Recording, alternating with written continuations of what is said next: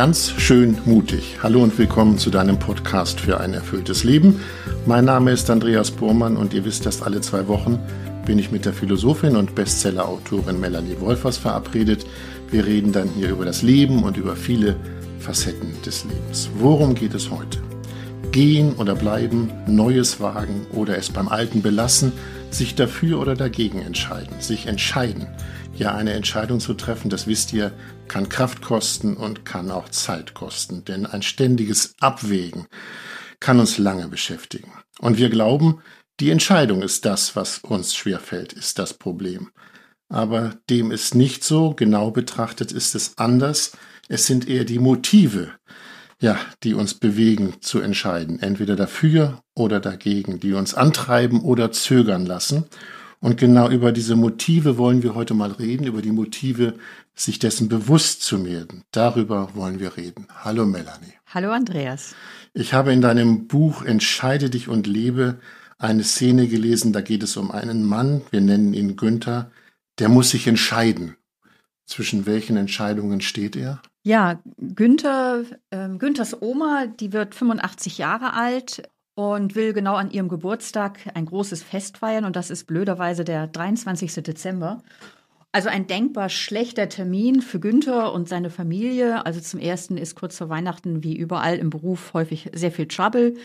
Ähm, die Kinder, die drei Kinder, die er hat, die geraten schon eine Woche vor Weihnachten in den Ausnahmezustand vor Aufregung.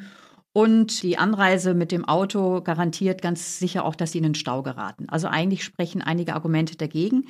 Und doch bei der Frage, sage ich ab oder nicht, ähm, übergeht der Günther sofort die Alternative ähm, zu überlegen, ja, sagen wir ab. Also er wischt den Vorschlag der Frau, lass uns doch mal nachdenken vom Tisch und sagt, ja, das geht gar nicht, denn denk doch daran, äh, dass wir der Oma so viel verdanken. Die hat uns Geld für den Hauskauf gegeben. Und außerdem, vielleicht ist das der letzte Geburtstag von ihr. Also wir müssen fahren. Mhm.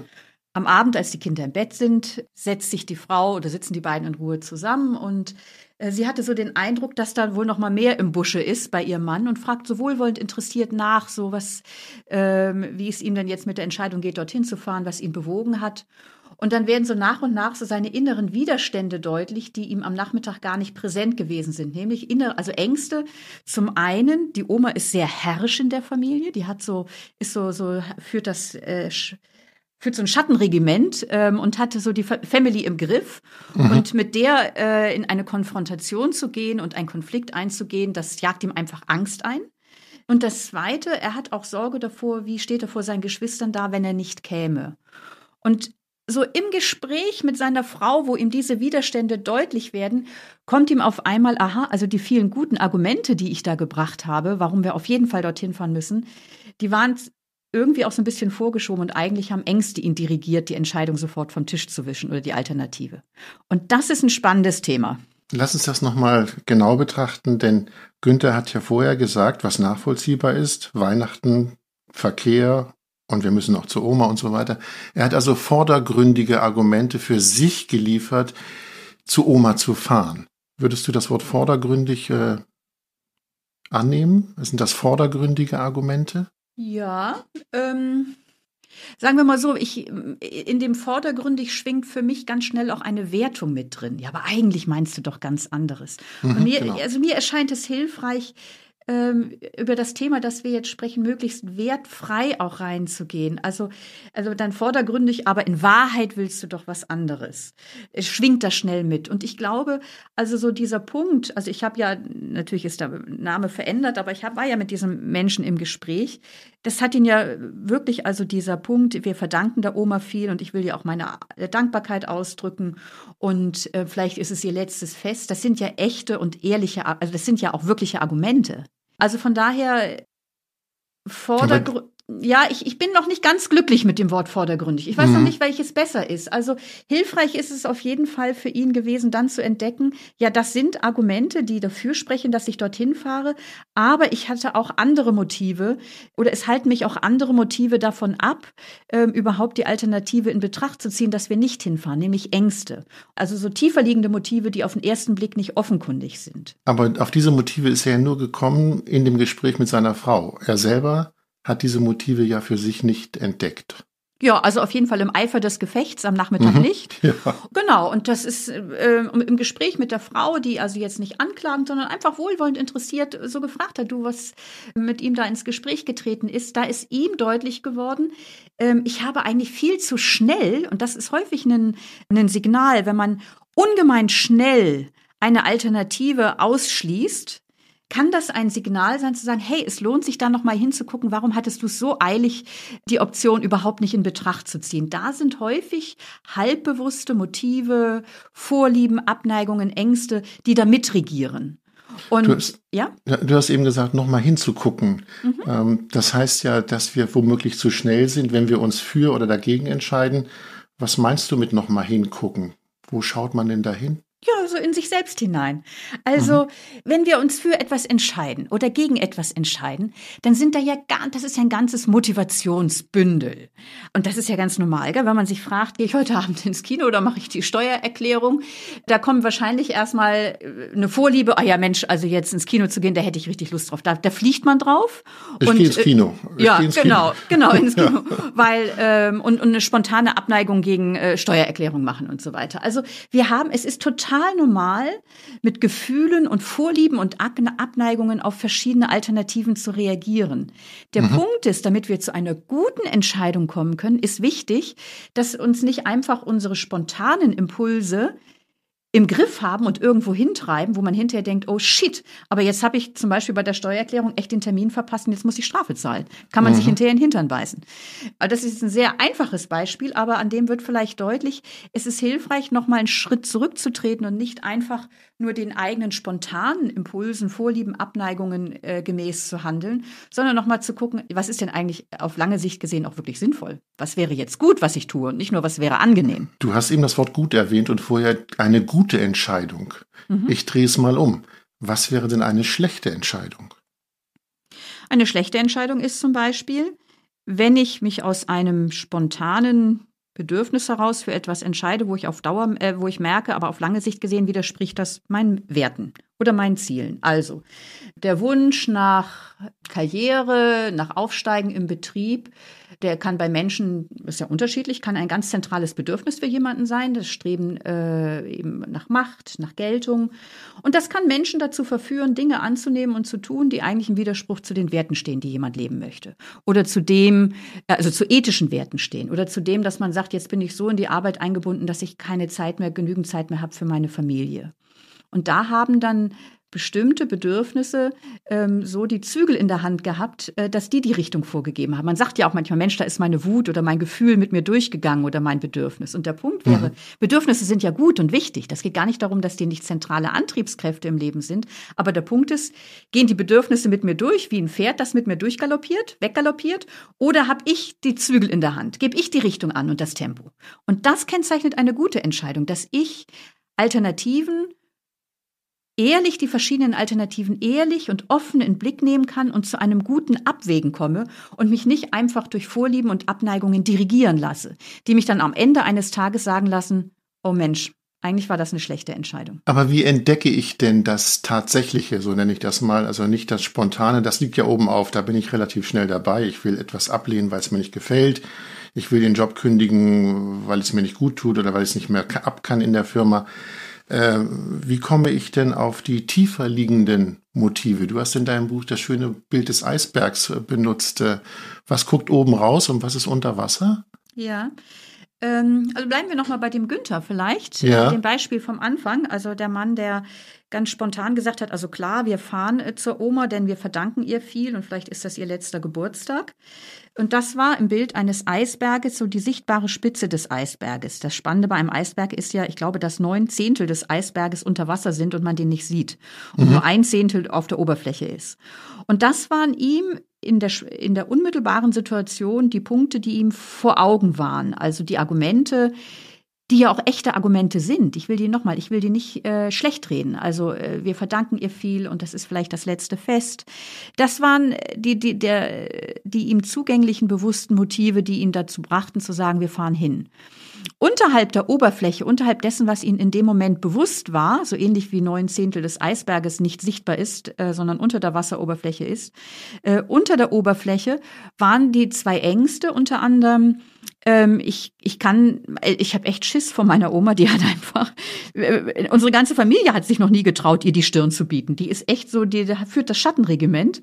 Mhm. Ähm, also die Angst davor, in Konflikt mit der Oma zu treten und die Angst davor, ähm, äh, was denken die Geschwister. Und wie kann man, ähm, genau, also das ist erstmal so das Bild vom Eisberg. Also das, das, das, ist, das, ist, das ist oberhalb der Wasseroberfläche, ja? Nee, nee. Oberhalb der Wasseroberfläche sind die Argumente gewesen, die er gebracht hat. Und unterhalb ah, ja. der Wasseroberfläche waren die zwei Ängste, die Stimmt. ihn dirigiert haben. Und das okay. Gespräch mit seiner Frau, das Innehalten am Abend wo, wo einfach in einem guten Rahmen, wo die beiden auch gut miteinander sprechen konnten, ihm möglich war, noch mal tiefer zu gucken, noch mal hinzuschauen, ein mhm. zweites Mal hinzuschauen. Was leitet mich denn auch in dem Punkt, dass wir zur Oma fahren? Es ist eben nicht nur das Argument, ich habe Respekt vor ihr, sondern auch äh, oder oder ich, ich möchte ihr meine Dankbarkeit ausdrücken, sondern es ist auch die Angst davor, mit ihr in Konflikt zu treten. Und das war ihm in der unmittelbaren Situation nicht bewusst, war unter der Wasseroberfläche und das ist jetzt ein Stückchen ihm sichtbarer geworden. Und damit wird ihm erst möglich abzuwägen, realistischer abzuwägen und ähm, ernsthaft auch die Alternative abzusagen, äh, auch wirklich in Blick zu nehmen. Mhm. Wenn du das Wort abwägen benutzt, heißt das, dass Günther jetzt sagen kann, wir fahren nicht zur Oma? Genau. Aber das nimmt ihm ja nicht das schlechte Gewissen. Das nimmt ihm ja nicht das, äh, was oberhalb der Wasseroberfläche war, nämlich wir müssen zur Oma, es ist ja Geburtstag, wer weiß, ob wir noch eine erleben und es ist Weihnachten. Also diese Argumente bleiben doch, auch ja, wenn selbstverständlich. ich Sie bleiben. ich sag, äh, du hast ja. auch nicht gefragt, muss er jetzt absagen? Du hast gefragt, kann er jetzt absagen? Okay. Und das ja. ist ein großer Unterschied. Ja. Ähm, jetzt, Dann frage ich nochmal anders. Bestärkt es ihn abzusagen? Liegt darin eine Bestärkung, wenn ich unter die Wasseroberfläche gucke? Eine Bestärkung mich, du hast das vorhin schön genannt, ein, eine gute Entscheidung zu treffen. Ja. Brauche ich die Motive unter der Wasseroberfläche, Bild Eisberg, um eine gute Entscheidung zu treffen. Ja, eine gute Entscheidung zu treffen bedeutet ja, ich nehme die verschiedenen Motive und Regungen, die in mir sind, wahr.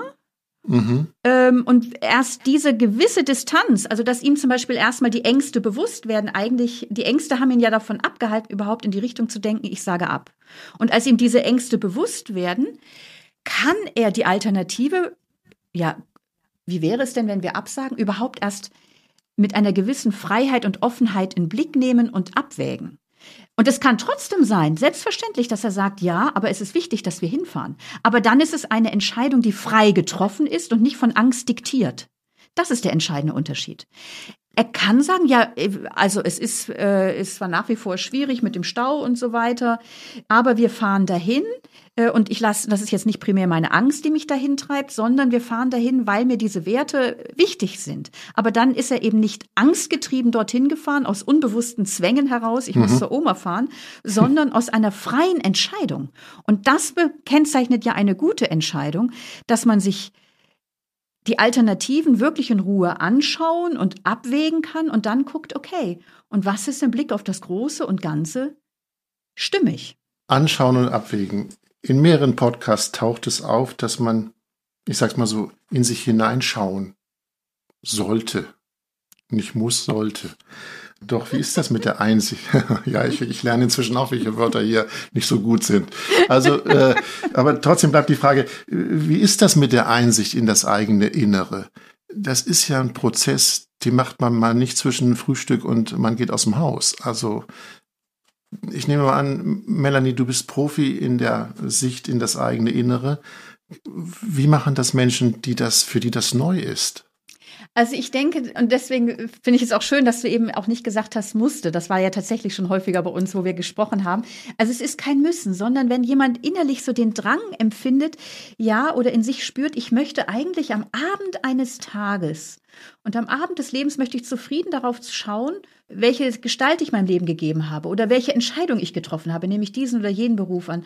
Um eine gute, erfüllende Entscheidung zu treffen, ist es einfach wichtig, so die verschiedenen Bedürfnisse, Gefühle und Werte die einen antreiben, wahrzunehmen. Und also nochmal, dass ich nicht einfach irgendwie das Gefühle mit mir durchgehen, sondern äh, dass ich die Zügel in der Hand behalte und die Lebensziele ansteuere, die ich will. Und damit mhm. das möglich ist, braucht es eine Vertrautheit mit sich. Und das ist, glaube ich, echt erstmal so der entscheidende Punkt, dass man selber neugierig ist darauf und interessiert ist daran, was spielt denn eigentlich alles in mein Entscheiden mit hinein. Muss man denn dazu in die Berge oder an den Strand gehen? Ich weiß, du gehst an die Berge und ich gehe an den Strand. Ja, du also, gehst an den Strand, weil ich nicht an der Nordsee oder Ostsee lebe, sondern in Österreich. Ich würde auch gern an den Strand gehen. Gut. Was ich damit sagen will, ja. man, man sucht sich Orte, wo man eventuell sagen, zu, zu sich kommt und ja, die Einsicht in das eigene Innere wird durch die Natur gefördert. Aber was machen wir mit den Menschen, die dieses nicht kennen oder noch nicht kennengelernt haben? Ja. Dieses Gefühl von, eigentlich müsste ich mich mal rausnehmen. Ja, so ja. nenne ich das, rausnehmen. Ja, ja, ja, Also ich glaube, es ist gut, wenn jemand für sich entdeckt, welcher Rahmen hilft mir, um, um innezuhalten, um mit mir in Kontakt zu kommen. Und das kann, und das haben in Corona-Zeiten ja auch wirklich viele entdeckt, das kann tatsächlich ein, ein, ein Gehen draußen sein, also auch sich mhm. den Kopf freigehen, um so zu merken, was, äh, was treibt mich denn da alles gerade so. Es kann aber auch sein, also es ist um ein von innen geleitetes, erfülltes Leben zu führen, ist es absolut bleibende Voraussetzung, eine Kultur des Innehaltens zu entwickeln. Das kann sein, dass ich mir am Abend Zeit nehme, um auf den Tag zurückzuschauen äh, und äh, mal so zu gucken, was war denn heute? Hab ich, hat mich heute irgendwie etwas total begeistert oder was war in der Entscheidungssituation? Wie geht es mir da jetzt im Nachklang?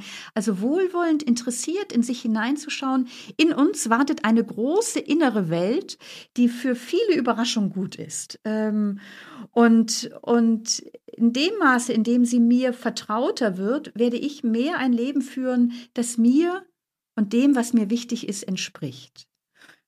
Genau, also es braucht eine Kultur des Innehaltens. Und um jetzt noch mal so auf, ist dann ja auch lass, spannend. Ja, Entschuldigung. Lass mich mal, lass, speicher das mal eben. Lass mich mal kurz ja. dazwischen, weil ja. du schreibst in deinem Buch ein großes Wort, wie ich finde.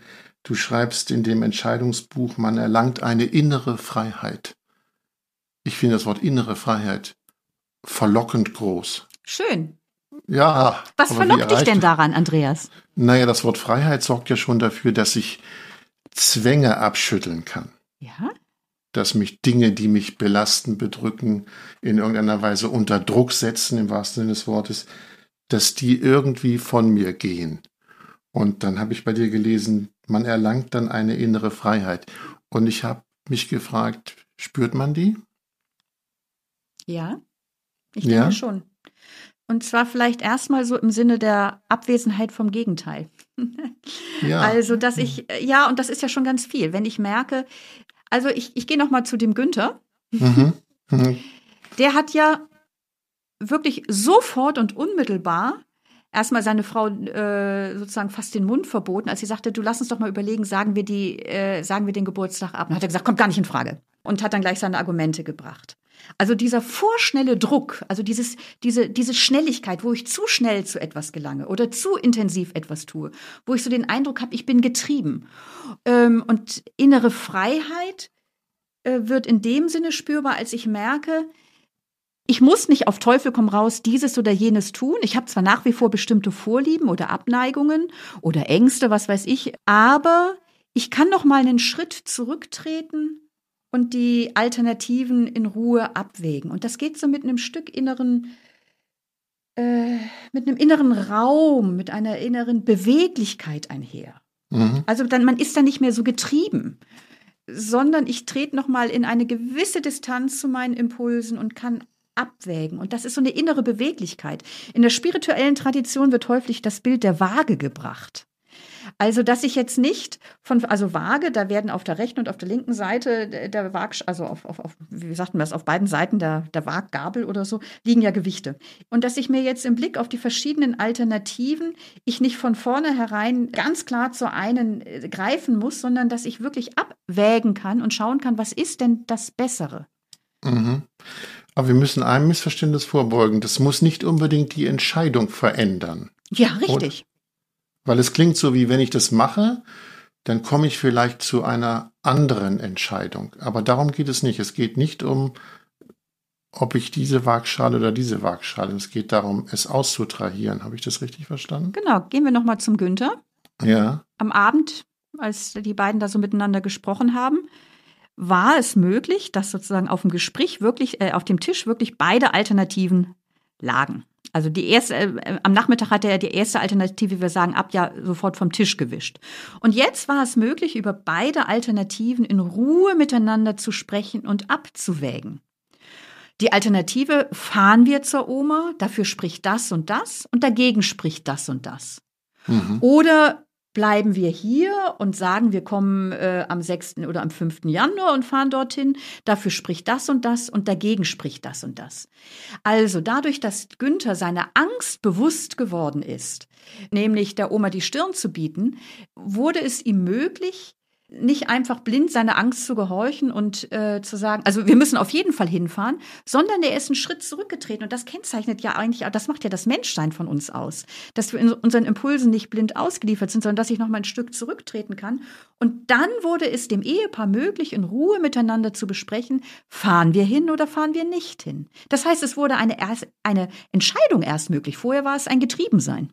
In deinem Buch, um auf ein anderes Beispiel zu kommen, geht es um eine Frau, die ihren, ihre Firma verlassen will, weil sie davon träumt, in die Selbstständigkeit zu gehen. Wenn sie auf der einen Seite sagt, die Firma will ich nicht mehr, weil da fühle ich mich nicht wohl, da werde ich womöglich gemobbt oder es ist zu viel Stress. Und auf der anderen Seite träumt sie von der Selbstständigkeit. Was ist jetzt unter Wasser in diesem Prozess? Mhm. Schön, dass du dieses Beispiel bringst, weil das bringt nochmal einen anderen Aspekt auch rein. Ich muss das Beispiel vielleicht noch ein ganz bisschen mehr erläutern. Mhm. Und zwar war sie in einer Firma, wo sie echt einen guten Job und so weiter hatte. Aber sie musste zunehmend was tun, wo sie innerlich, das war im Bankenwesen, wo sie innerlich das eigentlich nicht mehr mit ihren Werten vereinbaren konnte ähm, und hat über Jahre hinweg gedacht, ich mache mich selbstständig und war aber nicht in der Lage, sich zu entscheiden.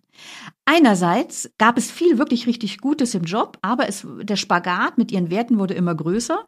Andererseits hatte sie echt große Lust auf Selbstständigkeit mit dem vielen, was da äh, gewunken hat, aber sie war irgendwie nicht, hat, hat es nicht geschafft, sich zu entscheiden.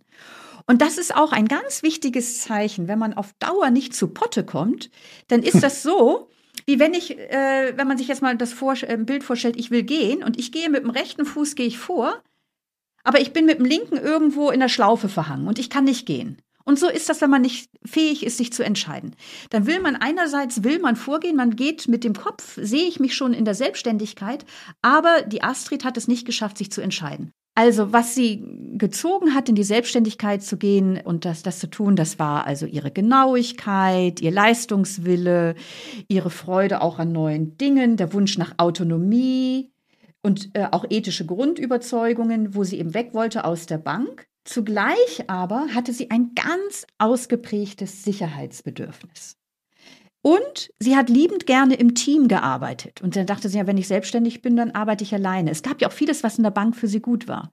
Mhm. Und erst als ihr diese beiden Punkte deutlich wurde, der große Wunsch nach Sicherheit und der große Wunsch im Team zu arbeiten, hat sie in die Lage versetzt zu fragen, okay, vielleicht muss ich mir ja nochmal genauer überlegen, wie die Selbstständigkeit aussieht oder wie ich dem Wunsch nach Sicherheit auch gerecht werde. Und das hat sie im letzten dazu gebracht, dass sie einen kleinen Lehrauftrag angenommen hat, wo sie auch kontinuierlich Einnahmen hatte. Damit war ihr Sicherheitsbedürfnis genügend gut befriedigt. Mhm. Und sie hat äh, ein kleines Beratungsunternehmen gegründet mit einer Freundin, sodass sie im Team gearbeitet hat. Und diese, also erst als ihr sozusagen diese Motive, die bislang unter Wasser gewesen waren, im Bild des Eisberges bewusst geworden sind, war sie in der Lage, einfach nochmal kreativ neu auch zu überlegen, die Selbstständigkeit. Und sie hat sich für die Selbstständigkeit entschieden und ist sehr zufrieden. Ich habe vorhin deshalb tief eingeatmet, weil ich äh, bei dem man kommt nicht zu Potte hängen geblieben bin. Ja. also, und äh, ich habe darüber nachgegrübelt, ob es eigentlich auch eine Entscheidung ist, sich nicht zu entscheiden. Selbstverständlich. Das kann auch eine das, ganz wichtige Entscheidung sein. Aber nur, wenn du sie entscheidest aber dann komme ich ja nicht zu Potte. ja, ja, ja, ja gut, aber manchmal ist es wichtig, also manchmal ist es wichtig zu sagen, jetzt ist noch keine Entscheidung dran. Weil mhm. ich die Alternativen noch nicht genügend gut geklärt habe. Mhm. Oder weil ich merke, ich bin innerlich gerade in einer solchen Krise, dass ich keinen guten Blick habe für das, was wirklich auf Dauer eine gute Entscheidung ist. Es kann ganz wichtig sein, sich bewusst dafür zu entscheiden, jetzt ist noch keine Entscheidung dran. Aber das ist ja ein quälender Prozess. Was? Nicht zu wissen, es ist noch keine Entscheidung dran, aber in mir arbeitet es. Es ist ja doch ein Quälen. Man möchte doch eine Entscheidung. Wenn man vor einer Entscheidung steht, so denke ich, ist das Gefühl, ich möchte mich jetzt entscheiden. Ich möchte mhm. das jetzt vom, ich möchte das jetzt vom Tisch haben. Ne? Ja? Also das, und wenn du mal so auf deine Entscheidungsgeschichten schaust, bist du eher einer, der sagt, ähm, ich bin rasch im Entscheiden mit der äh, Tendenz, äh, manchmal entscheide ich zu vorschnell? Oder bist du einer, der sagt, ich, ich, ich wege lange ab mit der Tendenz, manchmal zu Tode zu analysieren und nicht zu Potte zu kommen? Das hängt ich muss zugeben, ich habe vor unserem Podcast darüber nachgedacht. Okay. Das, das hängt natürlich davon ab, worum es geht. Mhm. Also ich kann mir Entscheidungen vorstellen oder erlebt auch, sagen wir mal, die emotional total aufgeladen waren. Ja. Und dann geht die Entscheidung im Nachhinein, würde ich sagen, sie ging in die Hose, weil das zu viele Gefühle eine Rolle gespielt haben in den Entscheidungen. Ja, also wenn es um Beziehungen geht, geht man ja leicht, äh, wird man ja leicht verliert man die Übersicht, weil man eben zu emotional wird. Das heißt, da hast du zu schnell entschieden, wenn du sagst, zu, die Übersicht und, ja, oder, oder zu schnell mich? Nee, zu schnell entschieden, weil die Emotionen mhm. gesagt haben, das machen wir jetzt zum Schluss aus Ende, ich habe da keinen Bock mehr drauf. Ja, okay, so, ja. Bang, ja? Mhm, mh. Und andererseits gibt es Entscheidungen, die sind, ich nenne es mal nüchternerer Art, im Sinne von, da kann man länger drüber nachdenken, weil Emotionen nicht so wichtig sind oder nicht so viel Einfluss haben dann kann ich da nüchtern darüber nachdenken. Mhm. Jetzt, wo wir darüber sprechen, fällt mir die Frage dann ein, ja, welche Rolle spielen denn Gefühle im Betrachten einer Entscheidung? Können sie so mächtig sein, dass sie die Entscheidung, dass es zu einer falschen Entscheidung kommt? Ich glaube, du sprichst von Gegenspielern in deinem Buch. Sind das die Gegenspieler, die mich zu einer falschen Entscheidung bringen können? Naja, grundsätzlich erstmal, also ich meine, Gefühle, also ich möchte jetzt erstmal ein Plädoyer für die Gefühle ablegen. Ich wollte, also, nee, ich wollte sie nicht, ich wollte nicht, sind. Ja. Nee, dass sie total wichtig sind fürs Entscheiden. Das zeigt ja auch die Hirnforschung. Also Gefühle, da steckt ja unser ganzes emotionales Erfahrungsgedächtnis drin. Und wenn ich vor der Frage stehe, ziehe ich in diese Stadt und mache da meine Ausbildung fertig oder bleibe ich in dieser Stadt, weil ich hier mit meinem Partner lebe, dann wird das ganz viele Gefühle in mir wecken. Und das ist auch ziemlich gut, weil das eine Entscheidung ist, die, äh, ähm, wo ganz viele Werte, die für mich von Bedeutung sind und Bedürfnisse auf dem Spiel stehen. Also Gefühle sind, haben eine ganz wichtige Aussagekraft und sind auch ähm, ich sag mal, Motivationsfaktoren, Motivation, da steckt Movere drin, bewegen. Sie bewegen uns auch und also versetzen uns auch erst überhaupt in die Lage, eine Entscheidung zu treffen und sie mhm. umzusetzen. Mhm. Das heißt, Gefühle spielen in jedem Entscheiden eine Rolle. Der Punkt ist, haben neben den Gefühlen wie Freude, wie Begeisterung, wie Abneigung, wie Hass, haben neben den Gefühlen auch noch zum Beispiel mein Kopf die Chance, auch noch ein Wörtchen mitzureden und auch noch mal in Ruhe zu überlegen. Und Gefühle können mit uns durchgehen. Und das ist ein häufiger Grund von Fehlentscheidungen, dass man zu schnell entscheidet aus einer reinen Emotionalität und nicht noch mal einen Schritt zurückgegangen ist und geguckt hat, was spielt denn da noch mit. Mhm. Sie können mit uns durchgehen, aber selbstverständlich haben Gefühle eine zentrale Aussagekraft auch im Abwägen, was ist richtig und was nicht. Mhm. Ich bringe noch mal ein anderes Wort, was mir nicht so ganz gut gefällt, aber was mir einfällt in dem Zusammenhang. Ist man vernünftiger, wenn man die Gefühle mal kurz beiseite schiebt? Es geht nicht darum, sie beiseite zu schieben. Okay. Es geht nicht darum, sie beiseite zu schieben. Also es, es geht darum, äh, sozusagen die, das Bauchgefühl, die Emotionen, die Bedürfnisse wahrzunehmen, sie vor Augen zu haben und genauso eben auch die langfristigen Ziele, die man hat, die Werte, die einem wichtig sind und das dann abzuwägen. Es geht nicht darum, die Gefühle beiseite zu schieben, sondern mhm. das wahrzunehmen und zu schauen, okay, das, das, das lockt mich, das, das, das stinkt mir, ähm, das erscheint mir wichtig für mein Leben, das erscheint mir wichtig für uns als Familie. Und dann zu schauen, ja, und in diesem ganzen, wenn das jetzt alles auf dem Tisch liegt, was ist jetzt die stimmigste Entscheidung? Ich bleibe noch bei dem Wort Vernunft äh, und zurück zu Günther ist Günther in dem Moment vernünftiger, wenn er daran denkt, ja, ich habe auch Angst vor der Oma, weil die so herrisch ist und ich möchte auch meine Geschwister nicht enttäuschen. Ich möchte von denen weiterhin geliebt und akzeptiert werden. Ich möchte da keine schlechte Stimmung verbreiten. ist er vernünftiger, wenn er dieses, was unter dem Wasser ist, Stichwort Eisberg, hinzuzieht als äh, in seiner Abwägung? Ist er dann vernünftiger? Selbstverständlich. Also, also du würdest das Wort Vernunft, du würdest das Wort Vernunft annehmen? Ja, es wäre jetzt nicht meine primäre Wortwahl, aber äh, ja. nee, aber natürlich, doch. Er hat eine gewisse innere Freiheit gewonnen gegenüber seinen drängenden Ängsten. Er wird jetzt nicht einfach, die Angst diktiert ihm jetzt nicht einfach, fahr zur Oma, mhm. sondern dadurch, dass ihm die Angst bewusst geworden ist, ist er fähig, sachlicher, objektiver oder auch vernünftiger abzuwägen, was denn jetzt wirklich gut ist. Und das erst, ja doch, eigentlich doch, man kann schon sagen, er, erst dieses Bewusstwerden ermöglicht ihm, sachlicher, objektiver, vernünftiger abzuwägen, was ist die jetzt bessere Entscheidung. Melanie, wir müssen jetzt entscheiden, sind wir am Ende oder sind wir nicht am Ende? Haben wir alles gesagt, was dir wichtig ist? Ich entlaste dich, das keine jetzt, Sorge. Mensch, Andreas, jetzt ja. gibt es so verschiedene, jetzt, jetzt wende ich mal an, was wir gerade gemacht haben. Jetzt gibt es verschiedene Impulse in mir. Okay, her So damit. die Fluchttendenz, ähm, ja, wir sind fertig, weil, das ist ja immer auch aufregend, so eine Sendung. Ja, wir mhm. haben jetzt alles Wichtige gesagt, wir machen Schluss. Mhm. Und ich bin, und das, das ist zum Beispiel auch ganz, ganz hilfreich, ich bin, äh, also zu wissen, was sind so die eigenen Fallen. Und mhm. eine Falle von mir ist, dass ich, wenn mir etwas sehr wichtig ist oder wenn ich vor etwas Angst habe, ganz schnell bin. Ah, ja, okay. Und jetzt wäre ich mhm. zum Beispiel gerne ganz schnell und sage, ja, wir hören auf. Und ich habe aber gelernt, also zum Beispiel jetzt in einem anderen Beispiel, wenn ich per Telefon angefragt werde, können Sie diese oder jene Veranstaltung machen? Mhm. Da habe ich mir häufig selbst ein Bein gestellt in meiner spontanen Begeisterungsfähigkeit und in meinem Wunsch, Dinge zu vermitteln, habe ich äh, häufig viel zu schnell Dinge zugesagt und habe hinterher den Terminkalender irgendwie mal wieder nicht auf die Reihe gekriegt. Und da habe ich gelernt, Melanie, tret einen Schritt zurück und schlaf mal eine Nacht drüber und dann sag zu oder ab. Also für mich ist zum Beispiel, wenn ich merke, ich habe so einen Impuls zur Schnelligkeit, ist häufig so ein Punkt und wir machen es gerade mittendrin. Jetzt bremst noch mal und guck, ist denn jetzt wirklich eigentlich gerade alles gesagt? Ja, und es gibt ja keinen Grund mehr, jetzt irgendwie Lampenfieber oder Angst zu haben. Wir sind ja in einem wunderbaren Gespräch. Das sagst du so. das erlebe ich so. Wunderbar. Jetzt, äh, mein Entscheidungsprozess ist ein anderer. Nämlich. Ich äh, wege ab, haben wir vieles besprochen? Was haben die, die uns zuhören, jetzt zu verkraften, zu bedenken? Mhm. Ja. Und ich denke, da war eine Menge drin. Und da gibt es viel zu denken. Und insofern würde ich jetzt entscheiden, wir machen hier einen Punkt. Sehr schön. Ich möchte jetzt noch zu diesem Punkt noch ergänzen. Ich finde das wunderbar, dass du die Perspektive, ich habe jetzt eine auf mich bezogene Perspektive eingebracht, also so zu gucken, welche Motive würden mich leiten, jetzt aufzuhören. Und du hast die Perspektive eingebracht, die eben total wichtig ist, weil darum geht es im Podcast oder eben auch bei anderen Entscheidungen, einfach nochmal die anderen mit im Blick zu nehmen und worum geht's und mhm. sind wir dem, worum es geht, möglichst gerecht geworden. Und ich hoffe, das ist der Fall und ich stimme dem zu, dass wir jetzt einen Punkt setzen. Es war mir eine Freude. Vielen Ganz Dank. meinerseits, Andreas. Ja. Tschüss, mach's gut.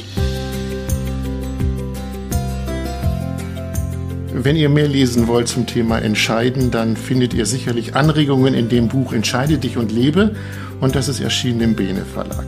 Ganz schön mutig hört ihr wieder in zwei Wochen. Wenn ihr keine Folge verpassen wollt, abonniert doch einfach den Podcast in einer App eurer Wahl da könnt ihr uns auch loben, kritisieren und Sternchen vergeben. Darüber freuen wir uns. Es kann auch Kritik sein, kein Problem. Dann gucken wir, ob wir besser werden können. Und wenn ihr meint, darüber sollten wir mal reden, was euch auf der Seele liegt, was euch beschäftigt, dann schreibt doch an podcast.melaniewolfers.de, also podcast.melaniewolfers.de. Alle Informationen zu Melanie und ihren Büchern findet ihr im Internet melaniewolfers.de. Das war's für heute. Euch alles Gute. Wir hören uns wieder in zwei Wochen. Macht es gut. Tschüss.